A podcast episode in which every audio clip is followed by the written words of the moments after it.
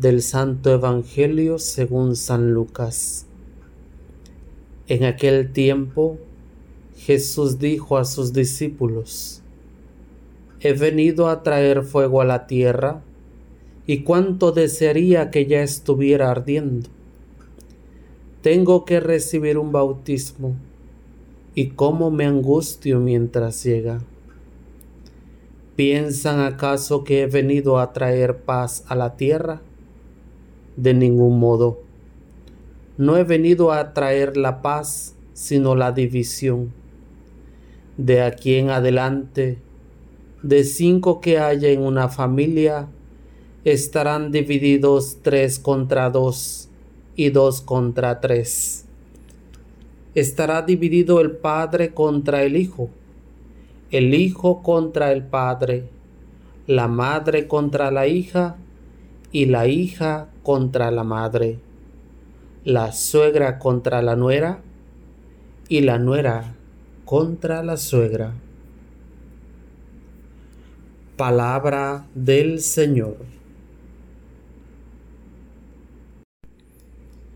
En los domingos precedentes, Jesús insistía en la necesidad de permanecer preparados pues nadie sabe el día ni la hora en que ha de venir el dueño de la mies.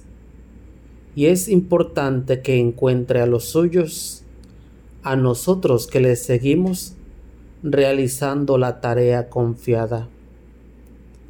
Sin embargo, hoy San Lucas ofrece otra óptica también clara. No puede pensarse que la espera del dueño ha de ser pasiva y menos aún pacífica, pues para permanecer fieles al regreso del Señor, la realidad circundante es diversa. Sin duda, la palabra que sale de la boca del Maestro ha de arder siempre como el fuego, y éste quema arde, contagia, se expande. Así ha de ser la palabra encarnada cuando encuentra un corazón dispuesto a seguirle. No son palabras vacías, sino al contrario, experiencias de vida que tiene quien se abre al proyecto de Dios. Cuánto desearía que ya estuviera ardiendo esa palabra ya está en cada cristiano que desde el bautismo ha sido configurado con Cristo. Lo que ha de recordar la urgencia primero por no dejar apagar ese fuego que se comunicó a cada uno el día en que participaron de las aguas bautismales. Una luz que representa a Cristo y la fe puesta en Él. Y segundo, testigo es ya de aquel que llama a la vida y a seguirle por el camino de la santidad. No obstante, dicho caminar no es del todo fácil. Es necesario recordar el bautismo que ha de recibir Jesús un bautismo que purifica, compromete, impulsa y convierte en testigo a aquel que lo recibe. ¿Cómo necesitamos recibirlo nosotros también? En un mundo que va a paso vertiginoso, es necesario prestar atención a la última parte del Evangelio. No he venido a traer la paz, sino la división.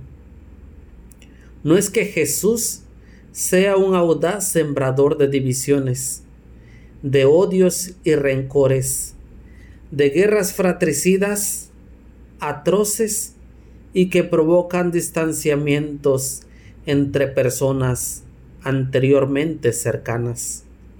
Al contrario, busca la paz y la unidad pero la sociedad actual ha relativizado tantos conceptos que ahora pareciera que el que hace o busca el bien va en contra de los demás. Basta echar una mirada rápida al interior de las familias. ¿Cuántos dentro de ella van construyendo sus propios caminos, buscando conquistar sus propios ideales, signos claros de éxitos efímeros, banales y a veces estériles, sin necesidad de prestar atención a las consecuencias que dejan a su paso para conseguirlo. Por el contrario, cuando alguno de los integrantes busca a Dios y lucha por hacer su voluntad, se da de frente con la hostilidad, la burla, la crítica, el señalamiento y otras cosas por parte de su misma familia.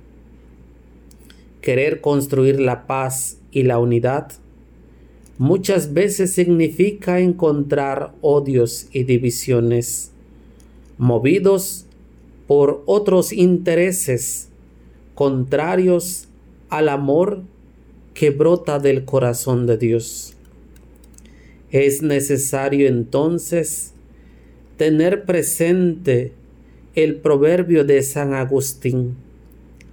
Ama y haz lo que quieras sin duda, si dejas reinar el amor en tu interior, todo aquello que pienses, hagas o digas estará movido por el mismo amor que procede del corazón eterno de Dios.